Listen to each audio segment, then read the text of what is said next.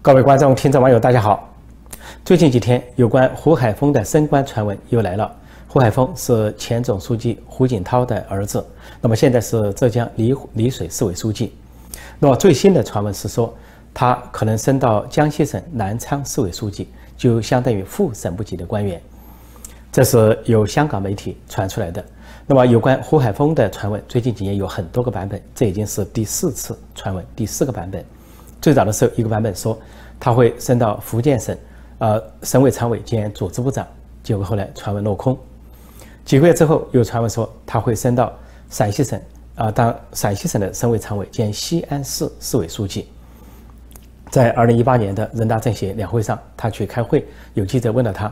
他不正面回答，只是感叹了一句，说啊，西安是一个伟大的城市，就证明当时有那个传言，或者内部有那样的风向。但是。过了一段时间，也无疾而终，啊，无声无息。之后又有传闻，大概在去年的时候又有个传闻，说他会升到辽宁省当省委常委兼大连市长，那是以前薄熙来干过的一个职位。大连市长呢，也算是一个很显眼的位置。结果传闻一阵之后又没了下文。那么现在新的传闻又来了，就是第四次传闻来了，说呃，这个胡海峰要升任江西省的南昌市委书记。那么这个传闻的背后是什么？有几种可能性。一种可能性就是，有可能像前三次传闻一样，就是习近平和习家军的放风，然后试图呢通过放风来安抚前总书记胡锦涛或者是团派。这个放风之后呢，如果双方的这个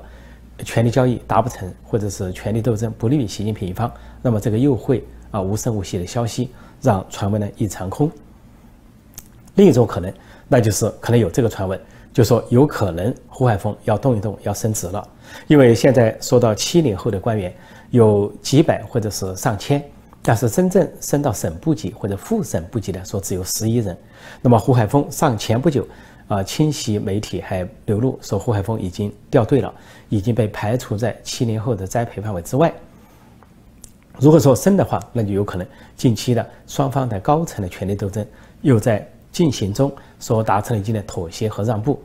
那具体说来，就是习近平跟前总书记啊胡锦涛之间的斗争，就是现任总书记跟前任总书记之间的斗争和妥协。宏观的说，就是习家军跟团派的讨价还价。有人以为说习近平已经大权在握，可以决定一切的人事权。虽然习近平掌握了中组部。就是这个由他的清华大学的同窗陈希掌管中组部当中组部长，但中组部只能管省部级以下的官员的任命，比如说某个公安局长兼副市长，而习家军所掌管的中宣部呢，也最多就是党媒党报上对给习近平抬轿子，在这方面起了作用，但是在涉及到上面一点的权利，比如涉及到政治局、政治局常委这些层面，并不是。啊，中组部所能管的，也不是中宣部所能抬轿子的，因为中组部就失去了这个权利。中组部的这个部长陈希这个级别就政治局委员，他本身是政治局委员，他不可能对别的政治局委员、政治局常委有什么安排权，他也不可能跟习近平两人可以安排政治局委员或者政治局常委。根据中共的潜规则，这是一个人治的一党专政，他的政治局委员、政治局常委怎么来的？就是每五年或者是每十年。那么由现任的政治高层和政治老人加在一起议出来的，在一个小圈子里，在微幕后，在幕后议出来的，所以这就是他们的产生机制，就包括习近平接班啊，胡锦涛以前江泽民接班都这么来的，所以这就超出了中组部的范围，那么就不排除在围绕二十大的卡位战啊，习近平想提拔他的习家军的人，但在中共高层和政治老人的层面遭到一定的阻力，因为别的要提拔说平行的。啊，平衡的、对等的要提拔团派的人物，这就为什么啊这一段时间呢？胡春华呢试图看好胡春华是团派人物，是现任的副总理、政治局委员，那么他有可能升入政治局常委，并接总理的班，接李呃李克强的班。如果说习近平的位置不动，想连任的话，他就要做出妥协。同样，现在对胡海峰，那么这个位置也很敏感。胡海峰呢是双重的身份，一个是前总书记啊胡锦涛的儿子，他。那么这个身份呢，他就属于新式的红二代或者是太子党。另一方面呢，因为胡锦涛是共青团派的龙头人物，因为在场的总书记啊胡耀邦已经过世，那么共青团呃或者叫团派这个中共内部的啊政治派系啊，那他的龙头人物，真正的龙头呢，就是前总书记啊胡锦涛。后来这些团派人物都是他带进去的，像现在的总理李克强，还有政协主席汪洋，还有前面的国家副主席李元朝，还有甚至小胡，就是这个副总理啊胡春华，都是胡锦涛带出来的子弟兵。当然，这个在省部级、在政治局里面还有其他人选。所以胡海峰就具有双重的身份，又是红二代、新新红二代、新太子党，又是属于广义上的团派人物，就是胡锦涛这个体系的人物。可以说，胡海峰仕途的走向，或者说他官职的大小、官职的动与不动，就是一个风向标，就是一个温度计，就写照了现任总书记习近平跟前任总书记胡锦涛之间的斗争，那么也写照了习近平跟团派之间的竞逐。那么现在如果说重新传出，胡海峰要上升，那就说他幕后有新的一些交易。习近平想提拔他的人在高层遇阻，尤其在团派胡锦涛这个层面遇阻，那么他就提出一些妥协的方案，愿意提拔一些团派人物作为平衡，愿意让这个前总书记胡锦涛的儿子啊胡海峰试图更进一步达到副省部级。说这是幕后斗争达成了幕后妥协，或者是幕后的让步。如果是后面这种可能性的话，那么胡海峰如果是上升到南昌市委书记呢，就是副省部级。那么说的理想一点，就是明年啊这个二十大的时候，他上升到中央候补委员，就是一个最理想的啊前途。说的中间一点呢，就是他保留副省部级这个官员，直到之后再升迁，在二十大之后。再一个啊不如意，那就是原地踏步，继续在浙江省当丽水市委书记。客观说来，胡海峰当多大的官并不重要，重要的是，因为他是一个风向标，他是一个温度计，他是一个象征性的人物。因为这个透过这个象征性的人物啊，可以窥视高层的权力斗争，也可以窥视习近平的权力虚实。如果胡海峰能够更进一步有所升迁的话，证明呢，习近平被迫妥协、被迫让步、被迫后退，那就说他受到了像胡锦涛这样的政治老人或者团派的制约。但是如果是呃胡海峰，试图原地踏步啊，没有升迁的可能性的话，那说明习近平很强势、很强悍。那么，呃，他的权力呢，就是习家军所宣传的那样，有相当的实力。所以，关于胡海峰这次的传闻是否成真，他的仕途是否升迁，还有待观察。现在做结论为时过早。另外，这两天就在六月一号。啊，习近平方面呢，通过中共中央又发了一个文件，说是要中共中央关于加强一把手和领导班子的意见。所谓一把手，就讲的是包括省部级啊、各部委啊，以至于笼统而言，包括下面的啊地啊县市啊这些官员都叫每个单位、每个部门都有一把手，说加强对他们的监督。那么这个监督来说，一把手的监督是一个薄弱环节啊。当然，所有的。中共这个监督这是一把环节，因为在一党专制条件下本来就没有什么监督。所谓监督，在民主国家才有监督，就是比如言论自由、新闻自由、司法独立，监督体系是独立的，独立于你这个党、独立于你这个政府之外，那才叫监督。司法能够独立的调查你，在野党能够独立的向你提出问题，啊，国会能够独立的审核你，那才叫监督。说中国呢是党领导一切。啊，眉毛胡子一把抓，党政不分。在这样的情况下，本来就没有监督。说什么一把手缺乏监督，说是薄弱环节，这是七十年代都是薄弱环节，而且根本就是啊多余的话，老生常谈。再说一把手监督的时候，有几句描述，有三点：一是要强化上级监督，啊，第二点是落实同级监督，再一点是说啊上级一把手必须抓好下级一把手，这什么意思呢？上级监督就上级监督下级，这个民主社会的原理完全相反。民主社会是下级监督上级，民众监督政府。啊，领导人和政府是选举出来的，受人民的监督。啊，人民可以把你选上去，也可以把你罢免掉。但这里说的是上级监督下级，说这是一个倒装结构。第二个说加强同级监督，其实根本不可能。比如说，在一个省里面有省委有省政府，它是同级吗？它根本不可能同级，因为省委永远高这个省政府半级。所以你省长根本不可能去监监督什么省委书记，你是受省委书记的领导，党领导一切。另外，这个每个省都有纪委，呃，按道理你纪委要独立行事，你就可以监督。其实他也不行，呃，省纪委不可能监督省委，只有省委领导省纪委。那省纪委干嘛呢？他是监督下级的，比如说县市下面的这些啊干部官员。就像在中央层面一样，中纪委无法监监督中央委员会一样，还受中央委委员会的领导，根本就不具有独立性，它是向下监督而不是向上监督。所以说，因为同级监督根本就不存在。再一个说，上级一把手抓好下级一把手，其实意思跟第一个是一样的，就是还是上级监督下级，而上下级不得监督上级，下级不得妄议上级。所以讲了这么多，其实反映了。啊，习近平、习家军的一个担心，就担心呢一把手呃靠不住，因为一把手为什么靠不住呢？因为一把手在一个，比如说一个省、一个部或者是一个单位、一个国营企业，那么他就是老板，那么下面的人就看他的眼色行事。啊，说的不好听，你要不看他的眼色，他给你穿小鞋；说的好听一点，你看他的眼色，就说大家理顺关系，而且大家都有升迁的机会。也就是说，在一些省、一些部委、一些单位，或者说中央级的国营企业，它很容易形成啊独立的山头、独立的部门，就是很容易形成独立王国。就是文革前毛泽东说那个北京市委市政府有彭真为北京市委书记的这个北京政府呢，说就是一个独立王国。毛泽东骂这个彭真，说是针插不进，水泼不入，就是毛泽东的意见啊传达不到北京的啊市政府和市委里边。毛泽东当时对彭真非常恼火，呃，借造反派红卫兵造反啊，在打倒刘邓的同时，刘少奇、邓小平的同时，也把彭真这样的啊官员高官也打倒，关进了牛棚，实际上是关进了大牢。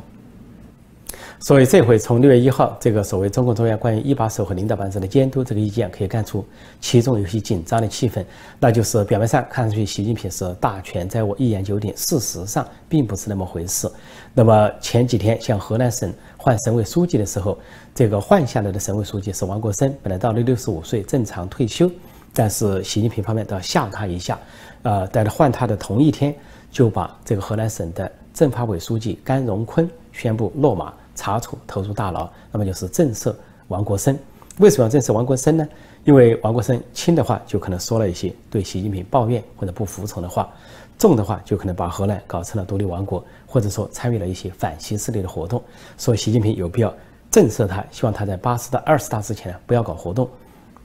或者说有活动的话，在他退休之后要对他进一步的追究。为什么搞这个甘荣坤呢？因为前几天我讲过，甘荣坤呢是长期就是跟这个王国生搭档的副手，他们在湖北省就搭档。当王国生做省长的时候，甘荣坤是副省长，后来调到河南继续搭档。当王国生是河南省委书记的时候，这个甘荣坤呢是河南的政法委书记，而王国生呢又是前国家副主席李元朝的部下爱将，在江苏省的时候当组织部长、宣传部长都在李元朝的手下。等李元李元朝调到中央之后呢，他就当了江苏省委副书记。而习近平跟李元朝这个团派人物早就结了梁子、结了仇，在十九大十九大把他逼退。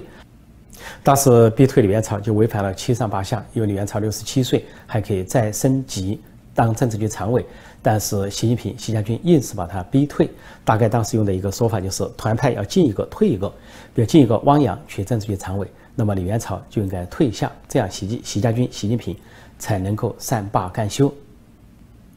应该说，当时的习近平还处于强势，是权力达到顶峰。因为通过五年的选择性反腐，使他权力达到顶峰。但他接着就马上遇上了滑铁卢，就在二零一八年啊，几个月之后啊，十九大几个月之后，三月份，二零一八年三月份搞修宪，强行通过取消国家主席任期制之后，他的权力就开始走下坡路。因为那那个举动呢，激起了国内外的普遍的不满，而且在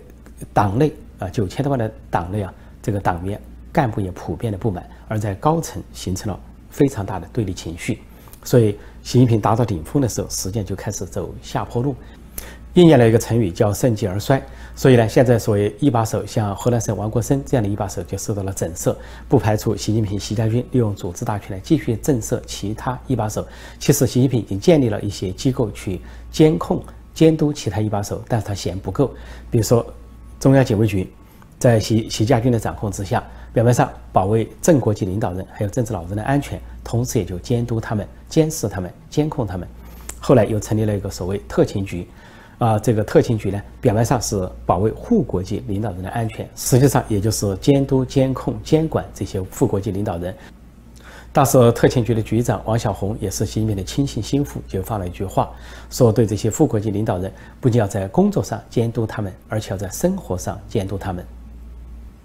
现在看来，即便有特勤局、警卫局，啊，习近平觉得还是不够力，并没有起到他所期待的那种监控、监管、窃听这种效应。